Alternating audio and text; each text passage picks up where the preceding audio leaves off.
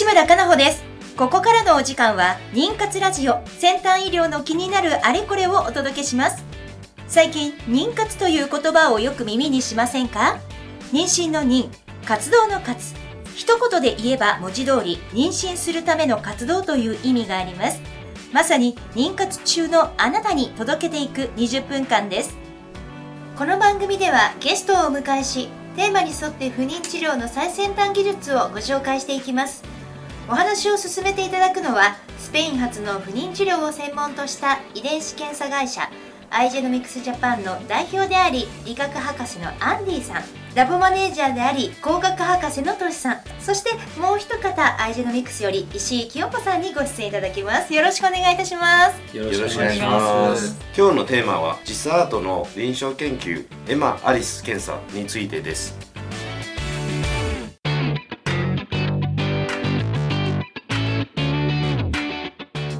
この番組は不妊治療に関わる遺伝子検査の専門家アイジェノミクスジャパンの提供でお送りします。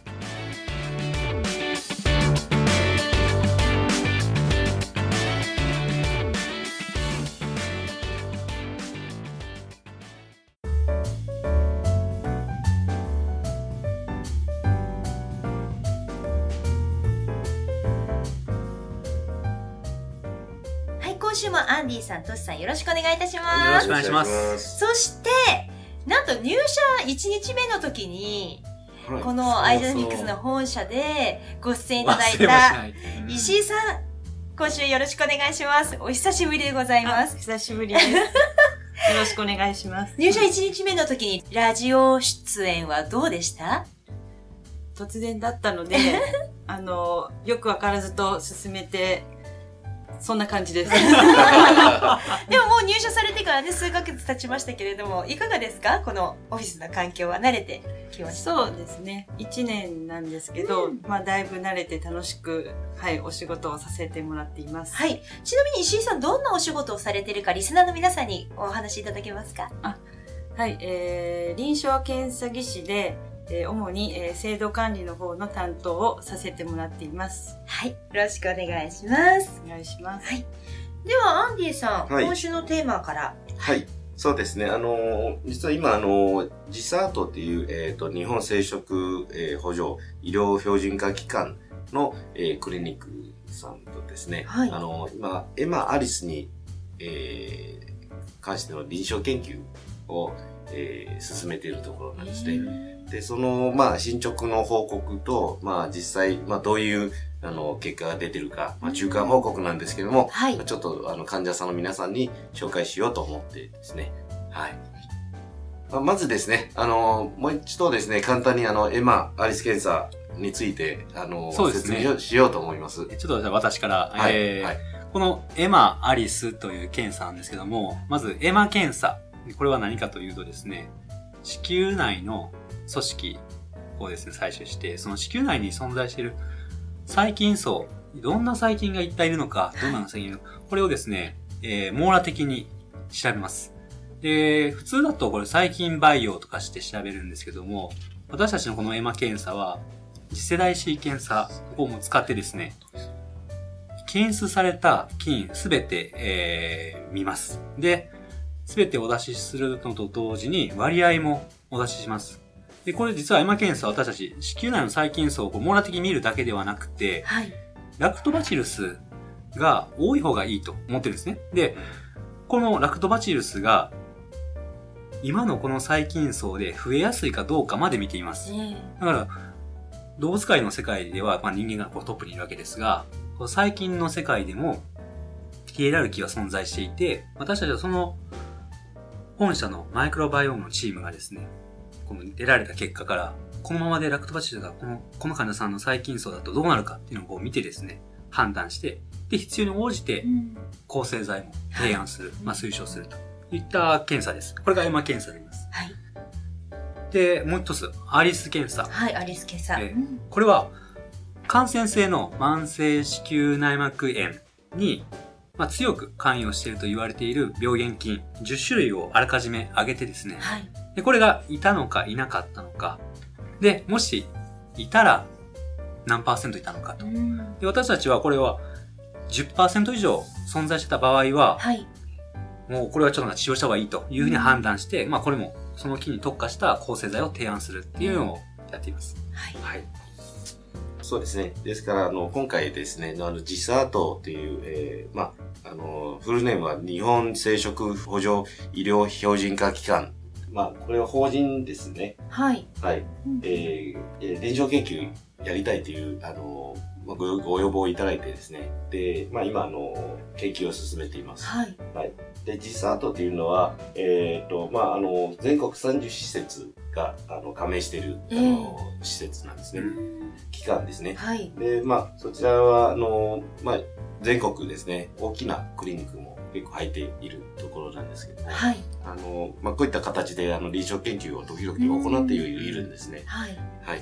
で、まあ今回の研究もですね、あの、理事長の倉本先生とかですね、あの、えっ、と、品質管理部長の、あの、神谷先生とかですね、この臨床研究で、こう、乳酸菌の検査したいということで、はいえー乳酸菌の実際、あの、例えば着床不全の患者さんは、えー何割うん。は、その菌の環境が悪いかっていうようなことを調べて、はいそ。れでじゃあ、乳酸菌の窒剤を治療して、もしくはその病原菌が入っている場合は、あの、抗生剤の治療、抗生剤の治療と乳酸菌の治療。することによって、実際妊娠率上がるかどうかというような、あの、有効性の検査の研究ですね、はい。を、えー進めようとしているところですね。はい。実際の今研究の、えっ、と、まあ、まだあの終わってはいないんですけども、もう百数数十検体は集まっていて、まあ、結果もあのある程度出てます。はい。で、それについて少しはお話をしようと、えー思ってます。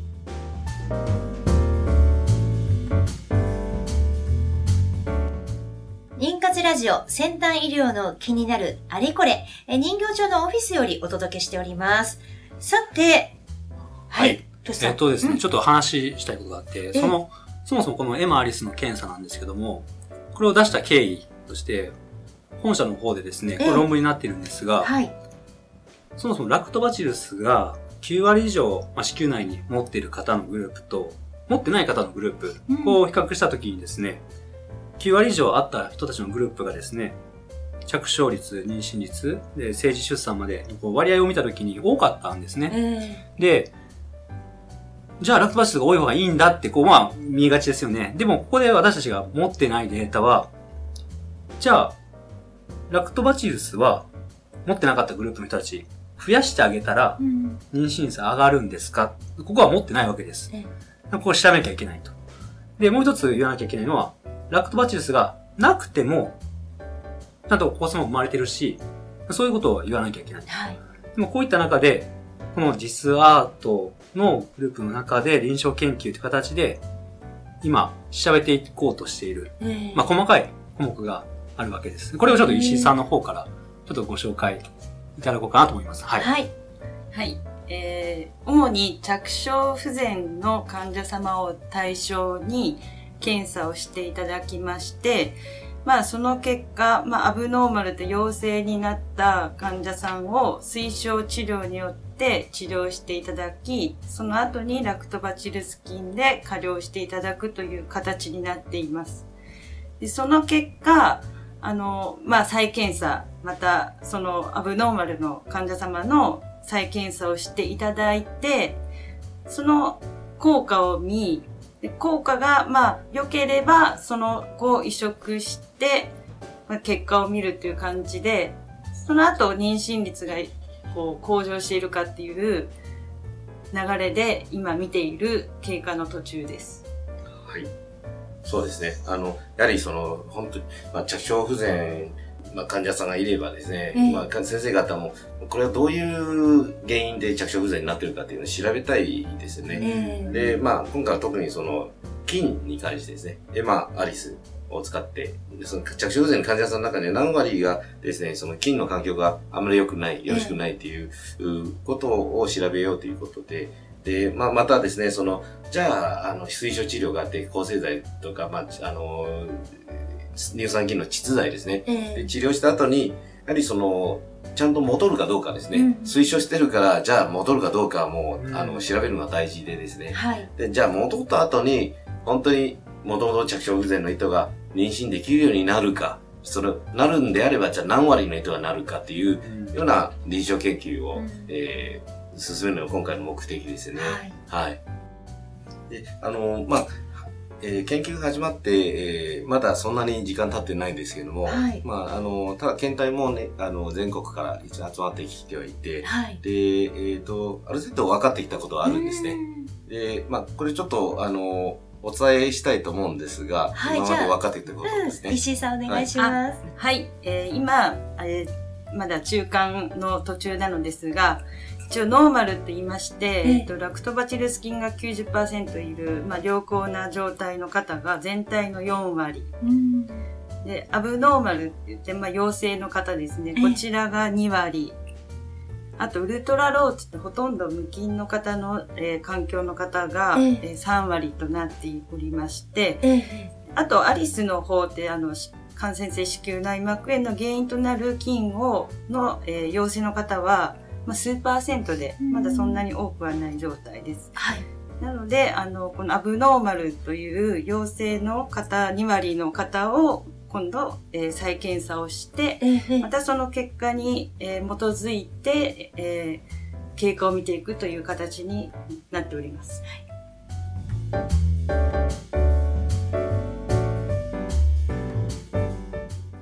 はい。ということは、あの、まあ、ノーマル以外は、ちょっとまあ、どういうふうに治療していくかっていうのは、多分、まあ、これで、あの、この研究で分かってくるかとは思うんですね。うん。で、ただまあ、今は検査して結果が分かってはいるんですけど、ええこれからは、じゃあ、調整し、あの、治療した後に、えーちゃんとこう増えてくるかどうかですね。乳酸菌が増えてくるかどうか、それから、ちゃんと妊娠に役に立っているかどうか、この検査がですね、を、えっ、と、まあ、今後の予防調査でやっていきますね。はい。はい。トシさんもこのデータを実際に、ま、まだね、途中とはいえ、ええ見られた時どうお感じになりました？いや、これね、ちょっと面白いなと思ったのが、ええやっぱりジスアートって、これやっぱりグループの中だと、これ皆さん施設として多分 IS を取られてるんですよね。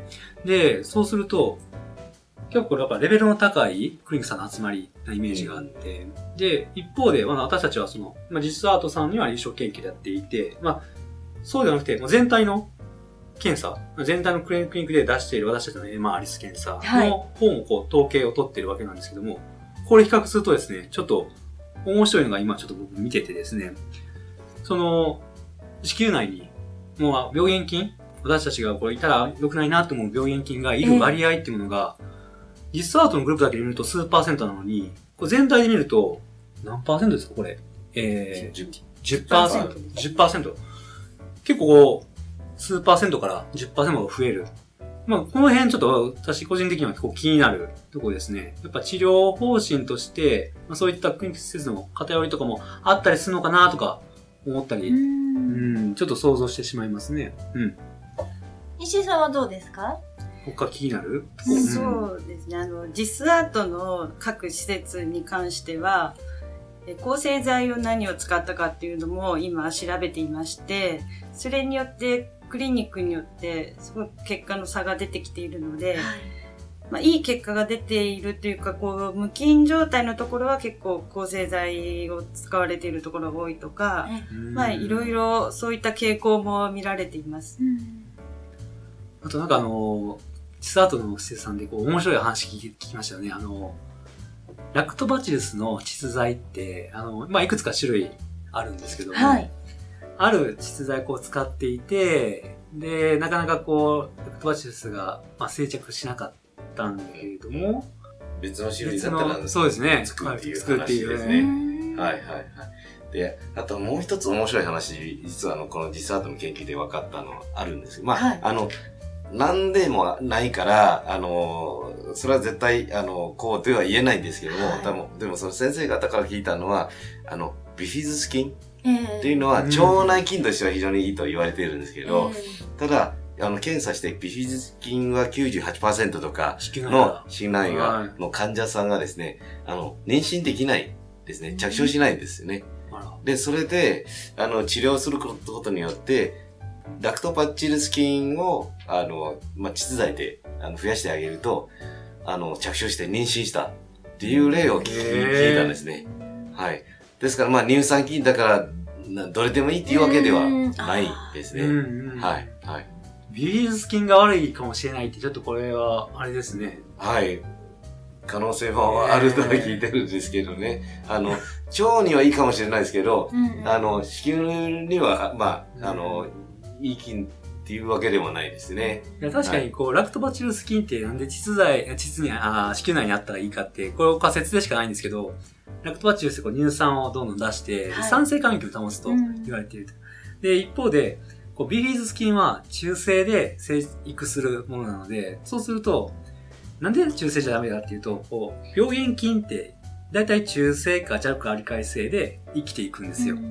だから、ラクトバチルスだと酸性環境にするから、病原菌が入ってきてもはい、こう防御してくれると。うんでもビフィズス菌だと中性環境を作っちゃうので、入ってきたら一緒に増えちゃう感じですよね。なんかそういったことも関係してるかもしれませんね。いや、うんこれはちょっと興味深いですね。うんはい。あとあの、多分、えーまあ、このラジオの番組を聞いてて、まあ、エマ・アリス・ケンさんは、あの、理解できた患者さんたくさんいると思うんですが、あの、一つですね、まあ、この業界でも先生方でも誤解されている方がいるそうですけども、要は、治療するために乳酸菌があの少ない場合、治療するために飲むですね。ああ、菌をね。内う服、ん内服で治療できるという勘違いされてる先生もいいて、えー患者さんもいるわけですね。はい。飲めば、あの、子宮内膜の乳酸菌が増えてくるっていうただ、腸には行くんですけど、うん子宮には行かないですね。ちょっと遠いですね。はい、はい、はい、はい。うんそこはもう、かなり勘違いされてる先生もいらっしゃるので、うんえーまあ、このラジオでちょっと皆さんにお伝えしたいと思っています。そうですね。はい。そういう流れではちょっと一つ私、あの、よく言うと、この抗生剤よく使う検査じゃないかって言われるんですけど、うん僕たちの検査って抗生剤必要かどうかを見極めて提案してるので、うんうんうん使わないケースも半分ぐらいあるし、うんそうそう、その辺をね、ちょっとこのラジオを通して伝えたいなと思いました。はい。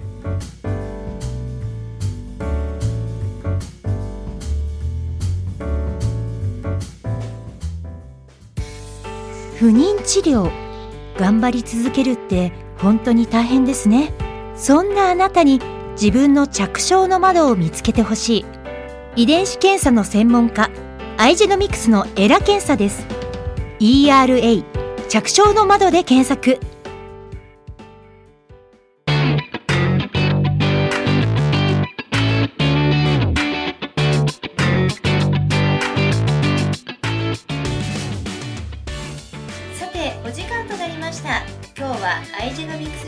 スジャパンのアンディさんトシさんそして石井さんと一緒にお届けいたしました。ありがとうございました。ありがとうございました。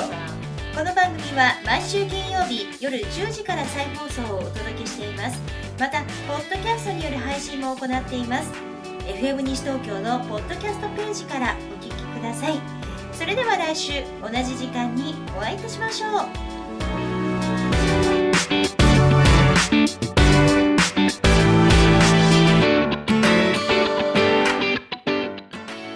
組は不妊治療に関わる遺伝子検査の専門家アイジェノミクスジャパンの提供でお送りしました。